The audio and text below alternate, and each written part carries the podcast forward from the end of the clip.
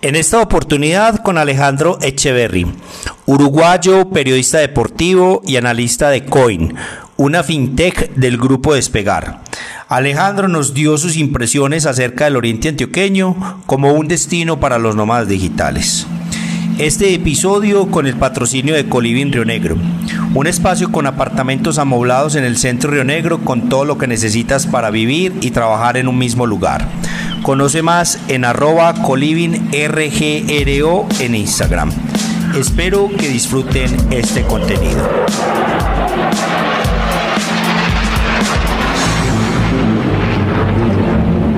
Bienvenidos a lo mejor del Oriente, un espacio donde conectamos al mundo con oportunidades de inversión, turismo y emprendimiento en el Oriente Antioqueño. Este podcast es la plataforma para traer personas, ideas o mensajes inspiradores para ayudarte a descubrir oportunidades y las ventajas de vivir e invertir en el Oriente Antioqueño. Cada semana publicaremos contenido sobre proyectos, empresas o personalidades del Oriente Antioqueño para resaltar las bondades de nuestro territorio. Conoce más de nuestro contenido en lo mejor del oriente.com. Ahora empecemos.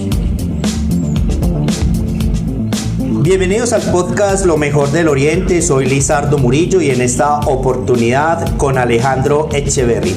Alejandro es uruguayo, periodista deportivo, relator de fútbol y es analista de datos de negocios y fraudes en Coin, una fintech del grupo Despegar. El día de hoy vamos a hablar del Oriente Antioqueño como destino para los nómadas digitales. ¿Qué más pues Alejandro? ¿Cómo vas hermano? ¿Qué tal Lizardo? Un gusto, un placer, saludo para toda tu audiencia. No hermano, a vos agradecerte muchísimo por atender esta invitación. Eh, Alejandro, eh, bueno, ya eh, lo conozco de un tiempo por acá, porque llegó a vivir en el Colibri en Río Negro. como algunos de ustedes saben, yo tengo un pequeño negocio de Airbnb en el centro de Río Negro y él ocupa junto con su esposa uno de los espacios que tenemos disponibles para, para que lo quiera tomar, para los visitantes. Alejandro es un nómada digital, trabaja en el apartamento y eh, el día de hoy yo le quería, eh, mm, le quería invitar porque mm, me gustaría mucho que nos cuente su experiencia como nómada, digamos no tanto nómada porque Alejandro es una persona que se quiere eh, establecer por un tiempo moderado aquí en Río Negro, quiere experimentar un poco más la cultura y Colombia. pero sí nos puede dar una perspectiva muy clara de, de, las ventajas y desventajas que de pronto tiene Río Negro para este grupo de personas que quiere trabajar remotamente o los nómadas digitales en este caso. Eh, Alejandro, contanos un poquito de vos, cómo van los proyectos en los que estás involucrado y, y contanos un poquito más de esas ocupaciones tan bacanas que haces. Trabajaste en ESPN, sos relator de eh, deportivo, especialmente en fútbol. Y bueno, después hablamos de este tema trabajando con el grupo Despegar. Contanos un poquito de vos. Bueno, en realidad eh, como periodista ya llevo más de 10 años. Eh, comencé primero cubriendo canchas, haciendo partidos. Después tuve la oportunidad de eh, seguir a la selección uruguaya eh, me tocó ir a, Ecuador, ganar experiencia, viajé a Chile para las eliminatorias del Mundial 2014. O sea, eh, la, selección de mayores. La selección de mayores, sí. Eh, más que nada en esa primera instancia como agarrando experiencia y también para ver si me podía acomodar y si realmente, si bien era lo que me gustaba, pero sí el tema de estar lejos de casa, el tema de de repente de poder vivir otras experiencias, si eso realmente iba conmigo y realmente me encantó todas esas experiencias y eh, con el paso del tiempo se me fueron dando oportunidades, me tocó, digamos, eh, comentar partidos eh, de Uruguay, digamos, ya en diferentes radios, y después se me dio la oportunidad de relatar fútbol internacional, que esa era una nueva experiencia. Siempre me gustó desde chico estar mirando partidos, de repente narrando, viendo situaciones determinadas de un partido de fútbol y narrarlos, pero llevarlo a la, de la práctica la realidad es una cosa totalmente diferente. Claro. Y ahí hay un montón de factores, el, tema de poder afinar la voz, de no poder fallar, porque una cosa es uno practicar y después cuando estás con el micrófono enfrente a ver cómo puedes llevar a la realidad. Claro. Y bueno, se me dio la oportunidad de comenzar a relatar eh, eh, fútbol internacional para una empresa eh, que tiene su base en, Inglaterra, que es Perform Group, que lo que hacía era transmitir fútbol de Sudamérica, pero se emitía para los Estados Unidos en español. Entonces me tocó relatar fútbol eh, de diversos países de acá de Sudamérica y también Copa Libertadores. Todo eso me, me fue llenando como, como, como periodista y después se me dio la oportunidad de ingresar a ESPN. Primero ingresé como corresponsal. Eh, determinadas salidas, fin de semana, para hablar del fútbol local, para hablar de la Sí. Y después con el paso del tiempo se me fueron dando oportunidades en diferentes eh, programas con participaciones una vez a la semana, después dos veces a la semana, tres veces a la semana, hasta que terminé quedando. Me con- fui creciendo de a poquito y eso, eh, la verdad que para un logro personal a mí eso me llenó muchísimo. Y de esas participaciones, eh, siempre eh, en determinados lugares va de la mano la experiencia que vas sumando, el conocimiento que puedes llegar a tener y va de la mano con una un poquito de suerte. Ah, de Sí, claro. Dios eh, de- no quiere, pero pasa algo, algún compañero de repente falta, hay que cubrir. Se me dio la oportunidad un día de comentar un partido porque un compañero no podía estar. Aparentemente eso terminó agradando a, a las personas que estaban encargadas de hacer las designaciones. Comencé a quedar fijo y después se me dio la oportunidad de hacer la voz comercial de los partidos. Qué bueno. Quedé fijo. Claro. Después se me dio para comentar y por último ya me dieron la oportunidad de, de narrar. Pero para resumir, en ESPN eh, eh, Deportes Radio en Estados Unidos en español trabajé cinco años y tuve la oportunidad ahí de, de conducir programas los fines de semana, días de semana también. Pero eso iba de la mano, digamos, con otra realidad, porque el periodismo es muy de ida y vuelta. eh, mucha gente lo entiende y, y- y parece difícil de poder explicarlo y de entenderlo, pero a diferencia de un trabajo donde vos sos contratado de manera eh, regular, Sí, fija, fijo en una oficina. Exacto. Eh, es muy variado, porque eh, todo depende de si la compañía puede de repente contar con los servicios de transmisión de determinadas competencias, eso va a influir evidentemente en los auspiciantes que la radio pueda llegar a tener y por consiguiente la cantidad de empleados que va a llegar a tener. Total. Bueno, eh, se tomó la decisión en el año 2019 de que para Estados Unidos en español se cerrara la cadena de radio, se quedara solamente con el público para, para eh, inglés, de habla de inglés. Entonces nos dedicamos al trabajo que ya teníamos anteriormente, o sea que nunca lo descuidé. En algún momento tengo que confesar, eh, digamos, eh, tuve la intención de decir, me voy a dedicar exclusivamente al periodismo. Porque Ajá. ya venía, antes de ser periodista, ya trabajaba eh, en, en esta empresa que vamos a hablar ahora más adelante, como analista de fraude, pero siempre lo mantuve, siempre mantuve ese trabajo y bueno, eso me dio la oportunidad de, de generar una estabilidad, pero a la vez, eh, de manera simultánea, eh, trabajaba como periodista. Y bueno, ho- hoy por hoy, digamos, si bien sigo relatando, Sí. eh, ya desde una perspectiva más eh, personal, no tanto empresarial, eh, o sea, trabajando para una empresa, Ajá. pero eh, el trabajo estable es el que hoy en día tengo y desde hace ya 12 años en Uruguay. Bueno, pero ¿cuál es el que te mueve las fibras? ¿El trabajo en, en el grupo Despegar o la relatoría y el periodismo deportivo? La verdad que si tuviera que elegir uno, eh, no, puedo, no, no, no podría, porque los dos me encantan. Son Ah, dos áreas que me encantan. Si pudiera en un mañana tener que la obligación de elegir sí o sí, me pondrían en una situación muy complicada. Bueno, y contanos entonces ahí, Alejandro, ¿qué es eso de ser analista de datos de negocios y fraudes en Coin? Contanos un poquito qué es Coin también, eh, eh, contanos un poquito acerca de, de- de tu trabajo. Y bueno, aquí muy, muy, muy bacano, el grupo Despegar. Sí, Contanos un de- poquito. Del grupo Despegar, hablando de despegar.com, la agencia Claro. de viajes, Ujú. eh, que a su vez, digamos, eh, se generó, eh, digamos, la unión con diversas compañías que lo que hacen es, digamos, eh, brindarle o tratar de brindarle a los clientes eh, una solución en materia de negocios y en materia de, de pagos también, que el cliente tenga eh, diferentes variables en los determinados países para poder hacer la compra de sus viajes, Ujú. eh, de sus paquetes, de lo que sea. Desde mi perspectiva, del, del área en la cual yo trabajo, lo que nosotros tratamos es de prevenir esas situaciones eh, que de repente los clientes pueden llegar a tener como Ajá. complicadas con, con el tema principalmente de las tarjetas de créditos. Eh, o sea, generar un sistema de prevención para tratar de evitar eh, esas situaciones incómodas que algunas personas tienen, como el robo de datos, el robo, digamos, de información, la usurpación de identidad, Sí. Tratamos de prevenir eso. Bueno, y, y desde cuándo pudiste hacer ese trabajo remotamente? Si ¿Eso sa- salió a partir de la pandemia o, o, digamos esta empresa siempre tuvo esa flexibilidad de que tú pudieras trabajar a través de tu computadora en cualquier parte del mundo? No, la pandemia fue lo que terminó generando eh, la gran oportunidad, digamos, de trabajar eh, desde la casa, como quien, como quien dice, ¿no?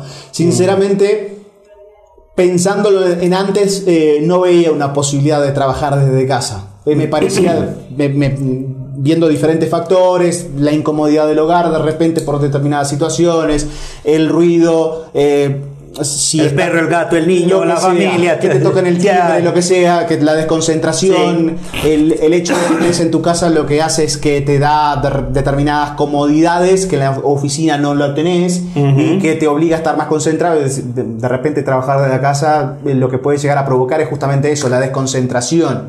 Bueno, llegó la pandemia, eh, lamentablemente que trajo muchísimos inconvenientes a nivel mundial.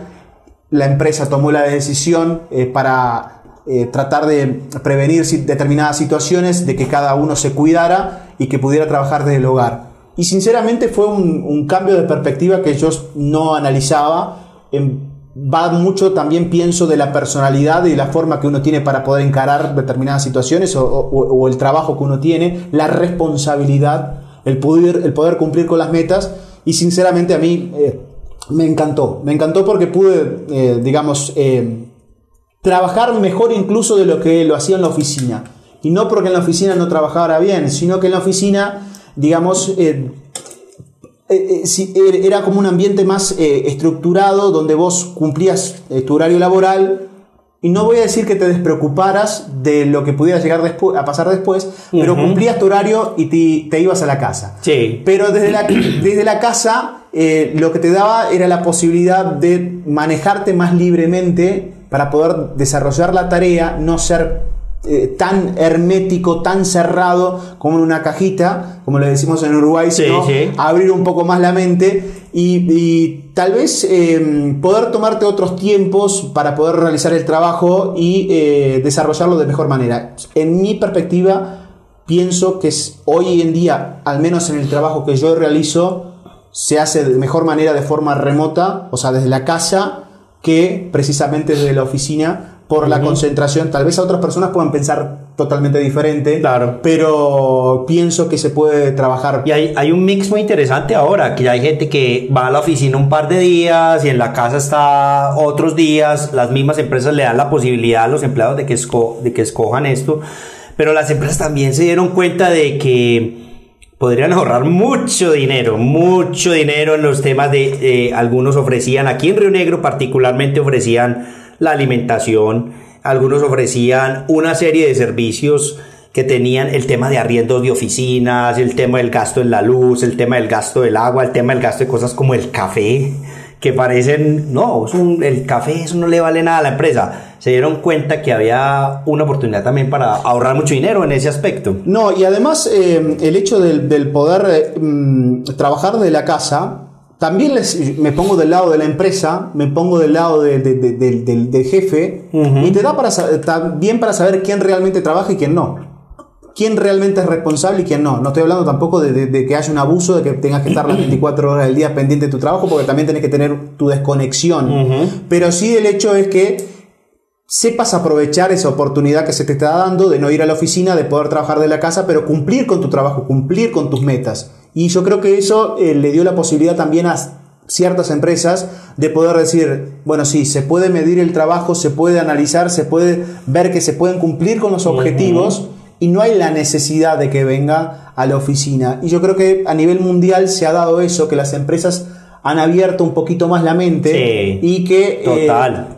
No hay que presionar tanto tampoco al, al- al empleado, porque es un punto que termina saturando al empleado y también la empresa no termina cumpliendo con los objetivos si le diera cierta libertad. Yo no digo que hay que darle toda la libertad del mundo a, a las personas porque todos somos diferentes, pero sí Claro. que puedan cumplir con las tareas. No, y habrá quien le guste solamente en la oficina. No estamos poniendo la casa como el- la panacea pues, No, de- del mundo laboral, porque yo también conozco gente que no son capaces en la casa y 100% les gusta la oficina, pero también abrió unas posibilidades muy interesantes para aquellas personas que tienen, les gusta otras actividades, el que les gusta hacer deporte o tiene sus, sus niños y de pronto quiere estar en la mañana para hacerles el desayuno y despedirlos al colegio, etcétera, etcétera, y después reponer esas horas eh, en cualquier otro momento del día donde normalmente en la oficina, digamos, lo tuviera libre, pero acá lo va a ocupar porque tiene que reponer esos minutos que, que gastó con sus hijos en la mañana, por decirlo algo. Entonces yo creo que le abrió, quitó unos paradigmas muy importantes a, a, los empresarios, eh, principalmente que venían muy cuadriculados tradicionalmente.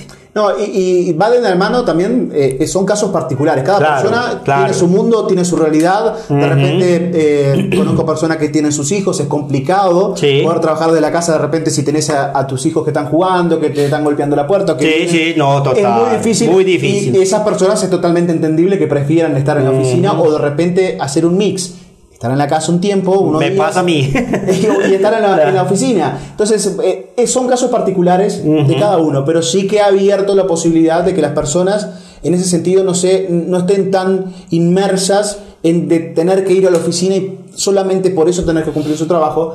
Yo hablo por mí, por mi caso particular, a mí sí me, me gustó y creo que trabajo mejor y más concentrado desde la casa. Bueno. Alejandro, entonces hablamos de toda este, esa coyuntura a nivel mundial, la pandemia, y que abrió todo este mundo de posibilidades. Entonces vos entras a analizar la posibilidad de venirte a Colombia a, trabajar acá, disfrutar Colombia, pues tu señora es colombiana, y me imagino que eso influyó en parte de la decisión, pero ¿por qué elegiste el Oriente Antioqueño como tu lugar de residencia y de trabajo? ¿Y por qué Río Negro? ¿Por qué Río Negro? Me causa mucha curiosidad. Bueno, eh, hago un paréntesis para la gente. Alejandro me... Eh, recuerdo que hablábamos a través de la plataforma de Airbnb, tenía un espacio disponible y me preguntaba, tengo estas inquietudes, soy relator deportivo, yo que tienes unas reglas estrictas en cuanto al silencio, eh, ¿tú crees que va a tener problemas relatando mis partidos? Yo no, no Alejandro, dale, venite, que aquí miramos cómo organizamos un espacio para que, para que puedas hacer tu trabajo, eh, bueno, no, quería estar seguro con eso. Y finalmente Alejandro pues, vino, llegó con su esposa. Y bueno, ¿cuántos llevan ya Alejandro Río Negro? ¿Tres, cuatro meses? Sí, desde marzo. Desde, marzo. bueno, entonces ya llevamos unos meses muy interesantes. Y bueno, queremos conocer por qué el Oriente Antioqueño, por qué llegaste al Oriente Antioqueño. Bueno, como bien mencionabas, eh, mi esposa es colombiana, ya hace 15 años que estamos juntos. Ella se fue para Uruguay, en su momento cuando nos conocimos la idea era, bueno, eh, me vengo yo para acá o te vas tú para allá. Bueno, en aquel entonces, eh, para mí el tema, del, tema de la documentación acá en Colombia era muy complicado. Sí. Entonces era más fácil para ella poder ir para allá. Entonces finalmente ella fue allá, realizó su carrera, eh, se formó y consiguió trabajo. Pero ya hacía algún tiempo que veníamos analizando la posibilidad de venirnos para Colombia principalmente por los arraigos de ella. Eh, claro, familiar. Y a mí cada vez que venía, a mí me encantaba Colombia, me encantaba la gente, eh, la amabilidad, el, poder, digamos, eh, sentirme en casa no estando en casa. Ok. Y entonces como que me gustaba y siempre evalué y evaluamos esa posibilidad de poder venirnos para acá. Entonces cuando ya, digamos, la pandemia terminó ayudando un poquito, porque antes evidentemente los, dos teníamos que ir a la, a la oficina, y con el tema de la pandemia se dio la posibilidad de que los dos pudiéramos trabajar de forma remota. Sí. bueno, ya era como el empujoncito que faltaba para poder tomar la decisión, bueno, ¿y por qué no vamos a Colombia? Sí.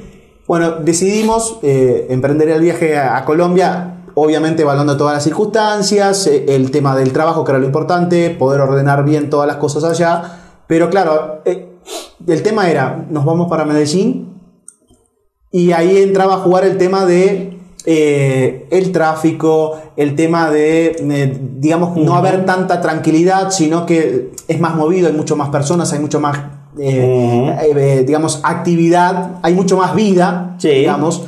Y, de repente para que lo que nosotros estamos acostumbrados, que somos un poco más tranquilos, Uruguay se caracteriza por eso, de ser un país muy tranquilo, demasiado tranquilo.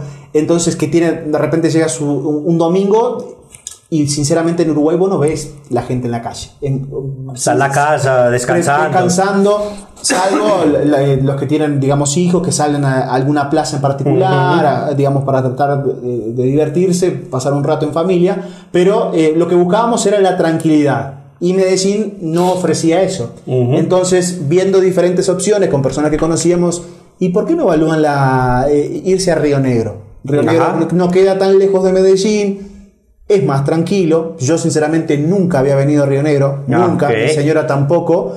Entonces, Y ella es de aquí, de Medellín. ella es de Medellín, ella es de Itagüí, pero nunca había venido a Río Negro.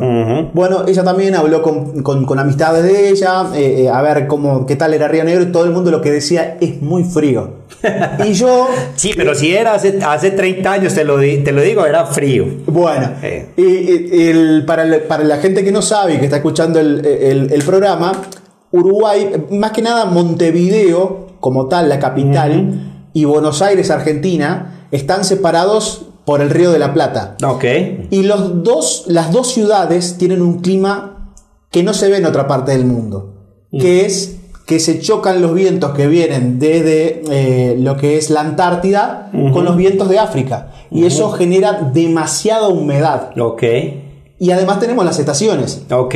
Entonces, en invierno principalmente, el frío no es un frío seco como determinadas ciudades de Estados Unidos, donde cae nieve, donde la gente, de- digamos, que utiliza otro tipo de ropa y está más acostumbrado, pero no, vi- no conviven con la humedad. Ujú. Y la humedad ultrapasa todo tipo de ropa que vos puedas llegar a tener Total. encima y es muy complicado el- el- lo que es la humedad que se genera dentro del hogar, eh, el salir, eh, tenemos un dicho en Uruguay que es la humedad te cala los huesos porque literalmente es muy complicado. Conozco personas que han vivido, que son uruguayos, que han vivido en ciudades que cae nieve y que hacen temperaturas extremas y que dicen que en Uruguay, a pesar de que la sensación térmica marque en invierno menos 5, menos 6 grados, el frío se siente más en Uruguay que en esas ciudades de Estados Unidos. No, te creo.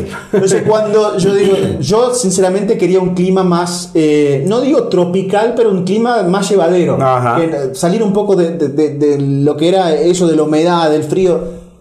Cuando ya decían, Río Negro es frío, digo no. ¿Y usted te imaginaste. Uruguay en el invierno, el Polo Norte? Eso, entonces me llevó a investigar un poco más, o sea, a investigar y lo, toda la información que veía era que las temperaturas mínimas de Río Negro 13 grados. 13, 14, 15 grados, pero ¿Qué esto es? es una especie de primavera tirando Ah. a otoño de lo que es Ajá. Uruguay. Bueno, miré la cantidad de población de Río Negro, no era tanto como, como Medellín, digo, bueno, ¿sabes qué? Vamos a evaluar la posibilidad de Río Negro, ver, no queda lejos de Medellín, el clima es más o menos idéntico en todo el año, vámonos, tomamos la decisión, incluso sin conocer, pero Claro. digamos, eh, vámonos. Y bueno, la verdad que cuando llegamos fue la mejor decisión que pudimos haber tomado. Sinceramente, la mejor decisión. eh, la gente que dice que, el que hace frío acá no hace frío. No conocen el frío. No conocen el no frío. conocen- o el calor, porque cuando hay calor, la gente también dice, ¿qué calor? El que, y, Y pero no, lo conocen. Es que, es que vas, a, vas a Itagüí, por ejemplo, en una tarde y mientras acá el termómetro te marca 28 grados, allá hay 33, 34 y hay Total. una diferencia enorme. No solamente por los 5 grados, sino que es más la pesado. montaña, sí, la montaña, el viento. Ayuda mucho. Entonces, eh, en cuanto a eso, eh, fue la mejor decisión que pudimos haber tomado de venirnos para Río Negro. Entonces, bueno, el clima fundamental, porque es que. Ese es un punto que muchos invitados tocan. No, el clima de Río Negro es como tener un pequeño aire acondicionado permanentemente durante todo el año. No, y, el hecho de que no, no sé, no, eh, o sea, no, no, tal vez sí, por eso no, no conozco demasiado cómo son los apartamentos, eh, eh, digamos, en los complejos, pero el hecho de que no necesites un aire acondicionado, ah, exacto. por ejemplo, ni para el calor ni para el frío. Bueno, contanos el impacto en el bolsillo cuando, eh, eh, po- porque yo lo conozco de haber vivido en Estados Unidos, el impacto que tenía en mi bolsillo tener un aire acondicionado durante el verano o la calefacción en el invierno es tremendo. Bueno, en en Uruguay teníamos el aire acondicionado que nos servía tanto para eh, el verano, para el calor extremo, temperaturas que en estos últimos años con todo el tema del calentamiento global ha llevado a que Montevideo, si bien está eh, cercano al mar y donde las temperaturas son un poco más bajas y más llevaderas que en el otro extremo del Uruguay, en la frontera norte con Brasil, donde las temperaturas pueden llegar a los 43, 44 grados centígrados secos, que Wow. no hay río ni hay nada, y donde tú ves eh, en, en las calles eh, lo que es el pavimento, creo que Sí, sí, sí. el pavimento sale vapor. El vapor que se ve así como en las películas. y, se, y se ve, digo, viví eh, 19 años cercano a la frontera con Brasil y, de tarde, entre las 12 del mediodía y las 4 de la tarde, no podés salir con un eh, zapato eh, de, de suela de goma que se te termina pegando en el pavimento del calor que hace. Bueno, en Montevideo hace menos calor, pero hay mucha humedad. Entonces necesitas sí o sí de un aire acondicionado que te sirva para la función de que te tire frío en el calor y la inversa en el invierno. en el invierno Total. justamente, pero provoca otra cosa, la condensación. Y sí, el impacto es de no tener un aire prendido. Por ejemplo, si compramos un mes con el otro, se te puede llegar a gastar casi el triple. de- No, y es lo que pasa aquí, por ejemplo, en el Caribe colombiano. O sea, lo- el pago de servicios públicos de un apartamento normalito, así en Cartagena, ciudades como Barranquilla. fácil- fácilmente el pago de energía puede ser 500 mil pesos.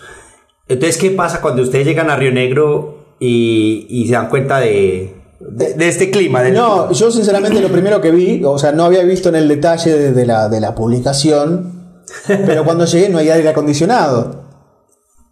¿Está? Primera noche, segunda noche, tercera noche, normal. Y durante el día también, o sea, no hay la necesidad de tener un aire acondicionado. Y la verdad que eso te hace, eh, te da una mejor calidad de vida. El Claro. hecho de- de- del clima ayuda muchísimo. Y está comprobado también que el, que el clima, eh, en cuanto, por ejemplo, a frío, afecta negativamente a las personas, a muchas, y el calor extremo también. También. Entonces, si vos tenés un clima intermedio como es el de Río Negro, facilita Perfecto. mucho. Facilita mucho. No, y tenés una gran- a nivel de salud también, o sea, por ejemplo, eh, eh, el tema de, de poder recibir sol en las mañanas, un sol que no te, que en el cual te, eh, te puedes poner debajo de él, recibir las vitaminas que, que provee el sol, eh, tenés 12 horas de luz, que eso es otra cosa que mi no sé cómo será en Uruguay, pero en mi experiencia en Boston, en la época de invierno, eh, pues amanecía tipo 9 de la mañana, se anochecía 4 de la tarde, o sea, eso te afecta en el tema emocional, te afecta a nivel de, de, de la vitamina D, eh, la, tu función cerebral. Eh, eso tiene un montón de, de temas que en Río Negro tenemos una gran ventaja de tener un clima como el que tenemos. No, y, y acá, hay- bueno, no se viene eh, exclusivamente Río Negro, pero digamos, si bien están los periodos, digamos, donde llueve un poquito más, o, Sí. tampoco es una lluvia que uno diga que llueve las 24 horas No, del día. no, no. Llueve media hora, 40 minutos. eh, a veces, eh, con- conociendo personas, no, porque tenemos nuestro periodo de lluvia, es eh, el invierno. Digo, el invierno, yo me imaginaba el invierno en Uruguay. Nieve, frío. No, eh, eh, no, eh, el invierno de Uruguay, si bien no cae nieve a pesar Ah. de esa baja temperatura, pero sí, digamos, eh, que en lo que respecta al- a, al- a lo que es la temperatura en sí, te afecta negativamente en cualquier decisión Total. que puedas llegar a tomar. eh, Total. en, en el hecho de decir, bueno, quiero hacer tal cosa y de repente eso te lo termina impidiendo. Pero el tema de la lluvia, en Uruguay tenemos periodos, ahora lamentablemente estamos viviendo una situación eh, muy complicada por, por primera vez en la historia donde lamentablemente ha e- existido una sequía extrema que ha secado los ríos, donde el, el agua potable eh, eh, se ha visto complicado justo después que nos venimos para acá. Em, tenemos periodos donde durante 20 días en el mes de julio o agosto llueve las 24 horas del Wow. día. O sea, tal Es vez no de manera extremo. torrencial, de manera fuerte, pero es esa lluvia que no, que no para y que de fin y al que salís- inunda, inunda. Y sí. que, no, y que salís a la calle y te moja. O sea, Ah, sí, eh, que o sea, así. Llueve de cualquier parte. No, pero pará, eh, tenemos nuestro dicho también que llueve de, de abajo hacia arriba, en vez de, de arriba hacia abajo, de- porque la verdad es, eh, es Es eso. impresionante. Y acá, digamos, le dicen periodo de invierno, eh, las épocas de lluvia, pero no. Eh, lo poco que hasta el momento hemos podido, digamos, disfrutar del clima, digo poco por la cantidad de meses, es espectacular. El, el llueve cuando tiene que llover, no importa la hora, llueve cuando tenga que llover, pero el clima en general, digamos, eh, afecta considerablemente de manera Total. positiva la calidad de vida. No, total, total. Y, y afortunadamente tenemos unas noches deliciosas acá. Uf. Yo es de lo que más extraño, extrañaba cuando vivía en Estados Unidos porque acá hay unos días, en una gran cantidad de días en el año son soleados, pero en las noches llueve. Eh, y afortunadamente pues tenemos el recurso hídrico disponible o para el campo eh, o para que pues los ríos y las represas y su generación de, de, energía eléctrica pues sea constante durante todo el año. Hemos tenido algunas crisis hace más o menos unos 30 años por unas sequías así como las que cuentas que tuvo Uruguay, pero realmente es muy raro aquí pasar eso. Entonces clima, el clima es fundamental. Bueno, yo he visto, aquí yo voy a meter una cosa que, que les he visto a ustedes, que ustedes son grandes, son amantes de las frutas y las verduras. Y gracias a ese clima de lo que estamos hablando, pues el oriente antioqueño permite tener disponibilidad de cosechas durante todo el año, casi que permanentemente de productos del agro eh, muy frescos y de muy buena calidad. ¿Cómo, ¿Cómo, ha sido eso con la disponibilidad de alimentos? Que yo sé que, que fue algo importante también que los vio ustedes al principio cuando llegaron. Sí, era, una, para ustedes. era la principal preocupación porque... Eh, vuelvo al tema del, del, inicio, ¿no? Cuando decíamos eh, Medellín o otro lado. El tema de Medellín eh, implicaba traslado para conseguir esos alimentos que nosotros estamos acostumbrados.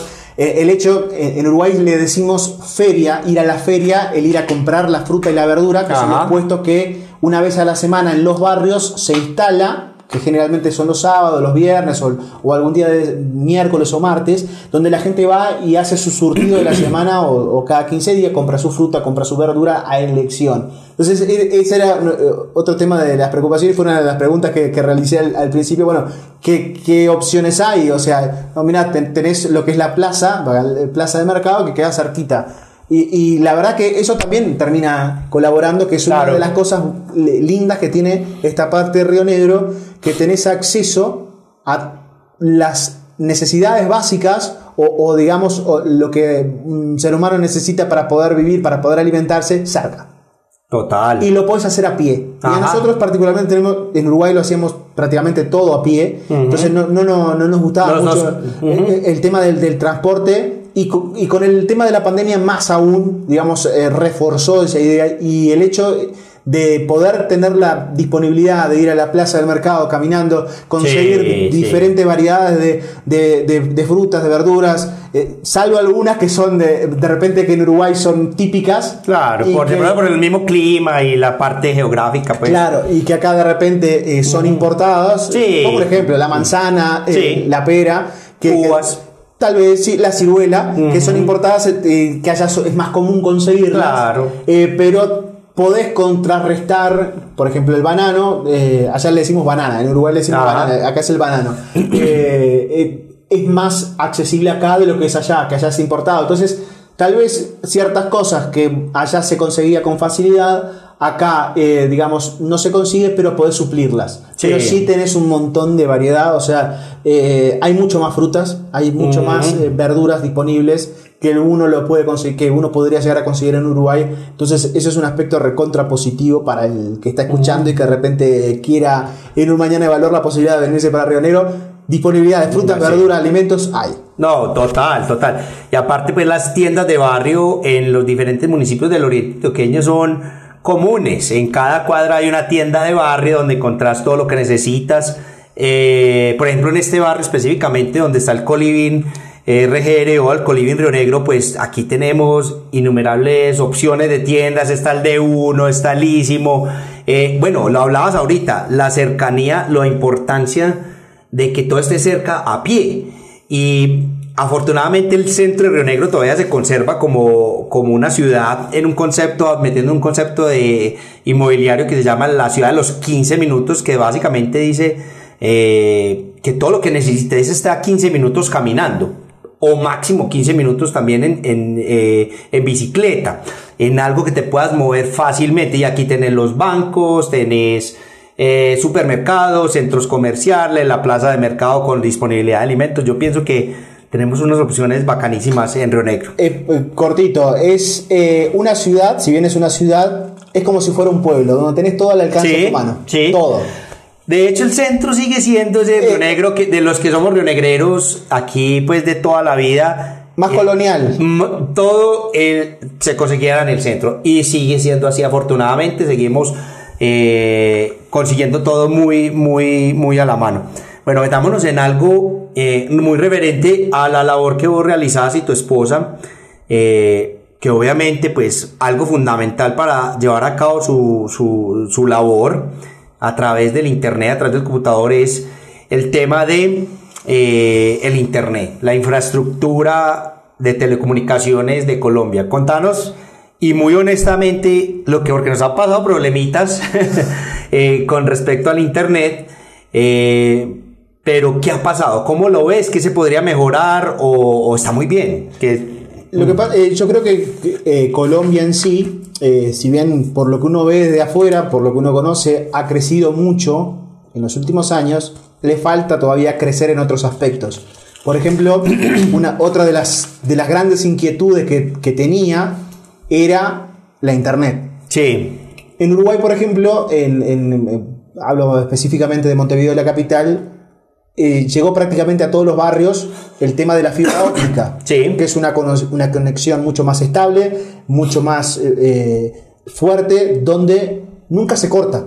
Sí, es difícil, muy difícil. No, es que nunca se corta. Y si se mm. corta, digamos, eh, tenés una comunicación previa donde tal día van a hacer tareas de mantenimiento y vos ya sabés que en ese momento del día vos no vas a tener internet. O, pero es, es muy difícil sinceramente eh, nunca nos ha pasado en, Uruguay. Entonces eh, mi preocupación era esa, porque veía justamente que eh, en determinados lugares no había fibra óptica, en determinados lugares habían problemas de conexiones, no solamente de Río Negro, sino en general de Colombia, que tenían muchos problemas las compañías con el tema de las conexiones. Evidentemente el factor predominante es la cantidad de población que tiene el país y la dificultad de poder encontrar la forma de poder llegar a cada, a cada persona, a cada, a cada, ciudadano que tenga un hogar y que tenga la posibilidad de acceder a ese servicio. Entonces, esa era mi gran preocupación. Y al principio lo que nos pasó fue que eh, una de las compañías que, que, que, se tenía, lamentablemente, la falla era muy continua. Y entonces a nosotros, digamos, eh, laboralmente llegamos a ser un poquito intensos, debo reconocer, porque, claro, no podíamos estar cinco minutos sin internet. Tal vez para otra persona eh, sea muy normal, pero, pero, estar cinco minutos sin internet era eh, algo que no se podía resolver. No, y te cuento, perdón, que hago un paréntesis ahí, Alejandro, y es que para muchas personas que estoy asesorando en el tema de Airbnb, ya aquí en el Oriente Antioqueño, dicen, no, pero el internet, no, aquí el internet bueno. Yo, no, no, no. Ojo, que es que la gente que va a venir acá es una prioridad tener un internet bueno. Yo creo que es primero la cama y después el internet. Y no es el internet para. Y no es para jugar, no. Para, ni para jugar, ni para mirar una serie, ni para mirar una película. Es para trabajar. Claro, claro. Y, donde vos tenés que estar, eh, por ejemplo, en, en, mi país, o sea, ocho horas conectados y tenés que estar las 8 horas conectados y constantemente estar resolviendo cosas y no podés estar 5, 10, 15, 20, una hora, dos horas en internet, es un día perdido. Eso es un día perdido, por más que después puedas recuperarlo al, eh, al, siguiente día, pero ese día lo perdiste laboralmente. Entonces ese eh, era una complicación que tuvimos al principio, que después lo pudimos solucionar, pero eh, todo depende de la investigación que de repente uno cuando llega no hace esa investigación o, o no tiene el conocimiento pero sí puedo decir que hay compañías que ofrecen muy buen servicio de internet y que no hay, por ejemplo, eh, como estamos ahora no tenemos inconvenientes, salvo un camioncito que pasó. Ah, sí. bueno, sí, curiosamente, graciosamente esta semana eh, pues eh, pasó un camión por la calle principal y reventó el cable curiosamente. Menos mal tenemos ya un backup acá, una, una, línea extra para que pudiera trabajar sin problema. Pues. Pero si se, si se asesoran bien, eh, la internet, digamos, dependiendo de la compañía, no, no hemos tenido más inconvenientes, no tenemos caídas, no tenemos ningún tipo de inconveniente como lo teníamos al principio. Eso ya se solucionó por completo. Si se sabe buscar, la internet es buena. Sí, claro, no. Y le, y le cuento también a la gente que nos escucha, sobre todo la que está eh, contemplando la posibilidad como Alejandro de venirse a vivir a Río Negro y al, o al Oriente Antioqueño, pues hay muchas compañías inclusive ya compañías locales están ofreciendo el servicio de fibra óptica. Alrededor de Río Negro hay 200 kilómetros de fibra óptica. Lo que pasa es que las compañías tradicionales, como por ejemplo Claro, UNE, les falta traer, eh, conectarse a la red de fibra óptica que está en la periferia de Río Negro y traerla al centro de Río Negro. Pero eso eventualmente va a pasar eh, el fenómeno de los nómadas digitales viene creciendo impresionante en, Colombia. Solamente Medellín se dice que tiene 6.500 eh, nómadas digitales en este momento viviendo y trabajando en, el área de Medellín. Me imagino que Río Negro y el Oriente está incluido pues en esa cifra. Entonces las autoridades también entienden que si queremos seguir promoviendo el tema del turismo y todo este tema de, de generar eh, desarrollo a través de los nómadas digitales, pues tenemos que tener una infraestructura importante para poder resolver a, a toda esta población. Es que hoy en día el Internet más que un área de ocio, un área de diversión, es un área de oportunidades. Sí. Hoy en día la Internet es el- la principal esencia que debe tener laboralmente eh, un país para poder ofrecer otras oportunidades. Ya no es tanto el hecho de tener un país que pueda tener una costa, que pueda brindar la posibilidad que la gente pueda ir a una playa, que pueda Sí, conocer, sí, sí. sino la gente que de repente que busca en un clima, como por ejemplo Uruguay, en el frío, la humedad, que busca de repente otro clima en determinado momento, que dice, bueno, quiero irme a tal lado. Bueno, para el país receptor, en este caso Colombia, Sí. eh, también, eh, digamos, le favorece el que vengan extranjeros y que también aporten a, a, di- digamos, a mejorar al país Claro. como tal. Entonces, esa es una... Hoy en día, después de la alimentación, después de los servicios básicos, es un elemento esencial el, el tema del Internet. No, total, total, total, total. Eh, en el negocio de rentas cortas es, eh, yo diría que un apartamento sin una cama así no se arrienda. Entonces, primero la cama y segundo el internet. Porque la gente te va a alquilar sin televisor, inclusive sin nevera. Pero sin internet mucha gente no te va a alquilar. Diría casi que la mayoría. De pronto poder estar exagerando para un público específico, pero en mis espacios que yo ofrezco a través de rentas cortas, siempre primero las, las camas, obviamente, pero segundo tiene que tener el internet.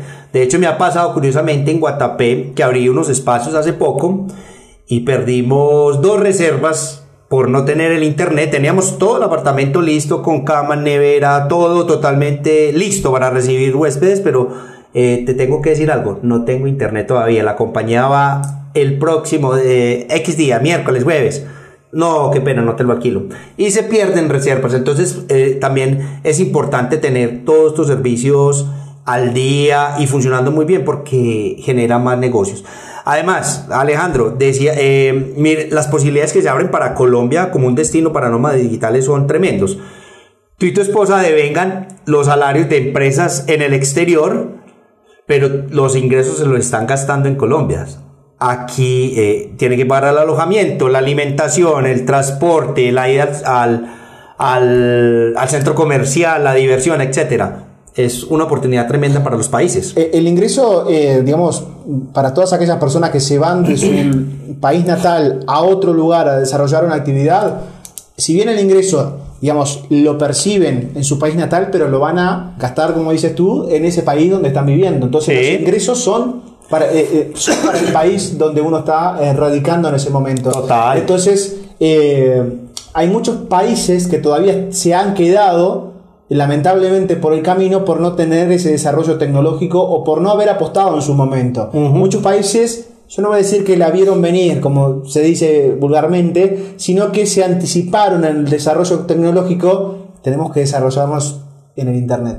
Y Total. eso ha llevado donde se recepcionen eh, muchas personas extranjeras para poder desarrollar diferentes tipos de actividades. Alguno de repente que está escuchando el podcast y que de repente no está viviendo esa realidad, dice, bueno, pero tampoco la internet tanto así. Sí, yo eh, lo digo como experiencia personal.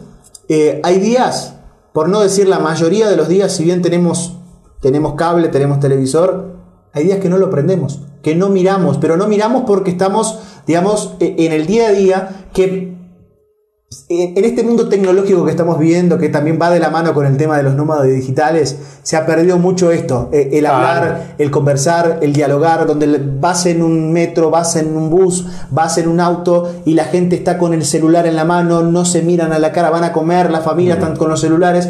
Entonces, eh, por ejemplo, con, con mi señora tenemos esa... eh, eh, esa forma de actuar de que si cuando terminamos laboralmente de repente aprovechamos para salir a caminar sin celular, Mm, sin celular, a caminar, a hablar, a disfrutar el panorama, porque de repente salís y no estás disfrutando Claro, realmente lo que tenés. total, Eh, por ejemplo, Río Negro tiene el- la, la posibilidad de de repente de uno salir un poquito, ya salís del caos de la ciudad. Bueno, no caos, pero sino del movimiento de la ciudad. Del movimiento urbano, pero sí. respiras más aire puro, o sea, Sí. eh, eh, vas eh, no específicamente para el área de las montañas, pero vas a determinados lugares donde podés divisar eh, otros lugares y podés respirar el olor a campo. Y eso, digamos, eh, eh, te, te, suma muchísimo. Y es lo que tiene que lo puedes hacer caminando. No, no precisas tomarte, subirte una, una cicla, como le dicen acá, le decimos bicicleta a nosotros. todavía los términos, si bien estoy casado con una No, ya casi te estás, ya estás volviendo paisa rápido. Pero me cuesta, pero lo puedes hacer caminando. Puedes ir a un lugar a disfrutar de, de un paisaje caminando. Excelente. Alejandro, bueno, para entrar en este, en este último bloque, contanos un poquito del tema legal. ¿Cómo, cómo fue el tema legal para, para estar tú en Colombia? Contanos un poquito porque eh, de pronto personas están contemplando la posibilidad de venir al Oriente Antioqueño a trabajar, a quedarse un año, dos años. Contanos un poquito tu experiencia en, en el tema legal y, cómo fue sacar esos los papeles y estar aquí tranquilamente, porque eso es importante también. Eh, bueno, el, eh, según tengo entendido, ahora hubo un cambio de normativa en Colombia y, para muchas personas que de repente evalúan estar seis meses en un país por el tema de, digamos, más que nada de, los aportes y que si no llegas a la barrera de los 183 días en el año, eh, calendario te permite estar en ese país hasta 182 días y eh, a partir de 183 ya digamos pasas a ser residente, entonces está la, la, visa, no quiero entrar mucho en detalle porque eh, muy empapado en el tema no estoy, pero sí sé que existe ya la visa de nómade digitales que te permiten venir a Colombia durante un tiempo, que eso te lo ampara, podés desarrollar tu actividad y después irte, pero en mi caso... digamos como estoy casado con una persona colombiana, digamos, con mi señora ya estábamos de la posibilidad de venirnos. Eh, lo único que eh, tuvimos que hacer, digamos, fue legalizar nuestro matrimonio de Uruguay a través del consulado para que fuera válido en Colombia y que eso me diera la posibilidad de conseguir la visa eh, de cónyuge o compañero permanente, que es una visa que te da la posibilidad de quedarte en el país durante tres años. evidentemente tenés que juntar un montón de, documentos, de papeleos, pero al principio, digamos, que esa es otra de las cosas tal vez que, que, Colombia a futuro debiera de mejorar, el tema de los trámites. Ok.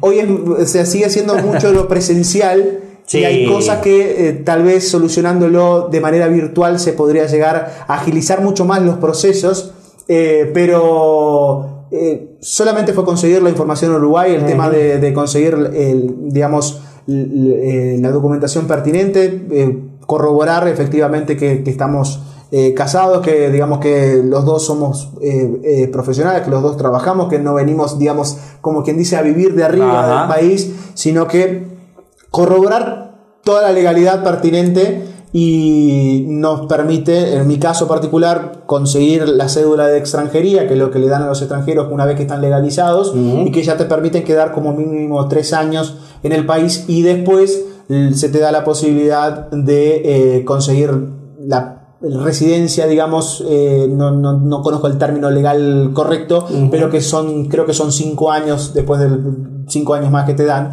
para poder quedarte y cada cinco años ir renovando. renovando Pero eh, si te asesorás, si juntás la información pertinente, en mi caso porque estaba casado con una persona colombiana, pero eh, para los nómadas digitales hoy en día existe esa posibilidad de conseguir una visa y además el hecho de, por ejemplo, con el más que nada los países del Mercosur y los países, digamos, agregados al Mercosur, también existe una visa que te permite quedar, si no me equivoco, son dos años, conseguís la visa y te permite quedar también. Ah, hay muchas facilidades hoy en día. No, claro, y los gobiernos están entendiendo alrededor del mundo, sobre todo los de países tan atractivos como Colombia, están entendiendo que tienen que flexibilizar este tipo de visas para que lleguen las personas a trabajar, a visitar y obviamente por todas las ventajas que representa tener nómadas digitales en un país, desde el conocimiento hasta obviamente el, eh, lo que le ingresan a la economía, eh, económicamente hablando.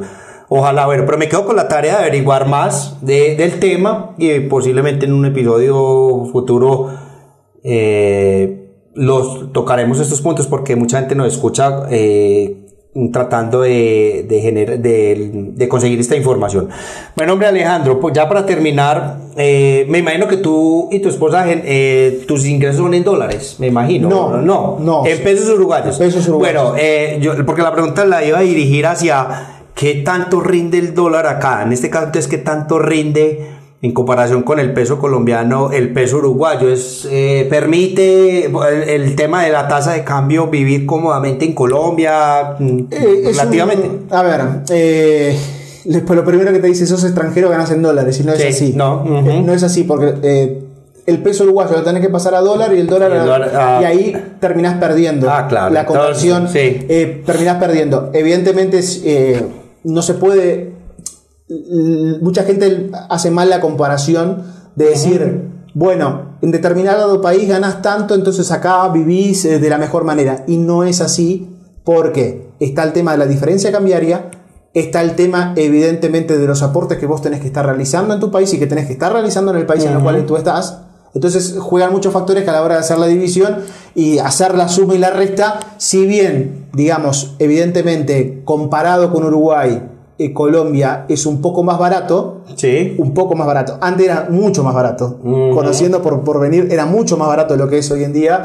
Evidentemente hay una diferencia, pero no es tan grande. No es tan grande precisamente por eh, eh, esa, diferencia, esa, diferencia, cambiaria. Y como acá se maneja diferente el tema de la cotización de la moneda, donde un día, pongo un ejemplo estos días, el dólar estaba a 3.900 Ayer subió a 4.000 y hoy ya está en 4.150 y, y así, y antes ahí entonces, ganas, perdés. Y en Uruguay, el tema de una decisión en estos últimos días en Estados Unidos, donde se le bajó un punto a lo que es la reserva de Estados Unidos económicamente, eso terminó afectando a nivel mundial. En Uruguay provocó que el dólar aumentara, que venía bastante estable. Entonces, no es, no, no podés decir gano efectivamente tanto todos los meses porque lo perdés eh, en los cambios, en la diferencia cambiaria de cada uno de los países, pero puedo hacer solamente la comparación con Uruguay, evidentemente. Colombia es un poco más barato que Uruguay, evidentemente te rinde un poco más el dinero, pero tampoco es para tirar manteca al techo, como decimos, que decir, eh, la gran vida, no, no. Bueno, pero te cuento que, eh, poniendo un ejemplo, pues, de algunos huéspedes americanos que he tenido acá en el edificio y, y que conozco, pues, que viven en Río Negro, una de las grandes factores entre todos los otros que hemos hablado el día de hoy, el clima, la gente, la, disponibilidad de servicios públicos, alimentación, etcétera, eh, es el tema de la tasa de cambio, sobre todo pues para aquellos que nos escuchan eh, y que viven, por ejemplo, en Estados Unidos, una pensión norteamericana rinde mucho acá. De hecho, tenía un huésped hace, hasta hace poco acá en el edificio que eh, básicamente mm, con un poco más de 500 dólares pagaba su arriendo y le sobraba dinero para vivir, con mucho dinero para vivir muy bien, mm, obviamente, pues manejando un presupuesto, etcétera, pero una pensión que en Estados Unidos no, con, con lo que le llega pensión no llega nada, pero acá puede vivir una vida muy cómoda, entonces eh, investiguen los que están analizando o eh, considerando el, el, Oriente Antioqueño para vivir, que viven en Estados Unidos, Canadá, en Europa, sobre todo los que ganan en euros y en dólares. Eh, ahí está. Hay más posibilidades. Porque tenés una sola conversión, que es el del dólar al euro al peso colombiano. Ahora, si vivís en otro país, tenés que hacer la conversión de la moneda local al dólar y después del dólar. Sí al peso colombiano. Y a pesar de que ha bajado mucho el dólar en estos días, como lo mencionabas, sigue siendo muy atractivo Colombia desde el punto de vista de tasa de cambio eh, para quedarse pues y, vivir y disfrutar. Bueno Alejandro, pues ya para terminar, contar, eh, preguntarte qué es lo que más te ha gustado de, aparte de todos estos factores que hemos hablado eh, en cuanto a la vida en, en, Río Negro y en el Oriente Antioqueño. Es que, que es dos, tres cosas que te han gustado muchísimo a ti y a tu esposa de estar aquí en Río Negro? Bueno, nosotros somos muy deportistas, digamos. Eh, ese es otro, era otro de los factores, el poder, en mi caso, que me gusta mucho el tema de salir a correr, tener un espacio donde podrá salir a correr y mi señora tener un espacio donde poder ir a, su gimnasio que no le quedara demasiado lejos y tiene la oportunidad de estar a menos de dos cuadras de ir a un gimnasio eh, nos gusta salir a, caminar, digamos, a disfrutar de, los paisajes al aire libre, no tanto de la ciudad, sino como te decía, más afuera, más afuera respirar un poco más de, aire limpio. Nos gusta mucho la, parte del centro en sí, digamos, es, ese aspecto colonial, antiguo, donde de repente aquellos que conocen, digamos, eh, eh, esos pueblos, digamos, de los años 1900, de los 1800,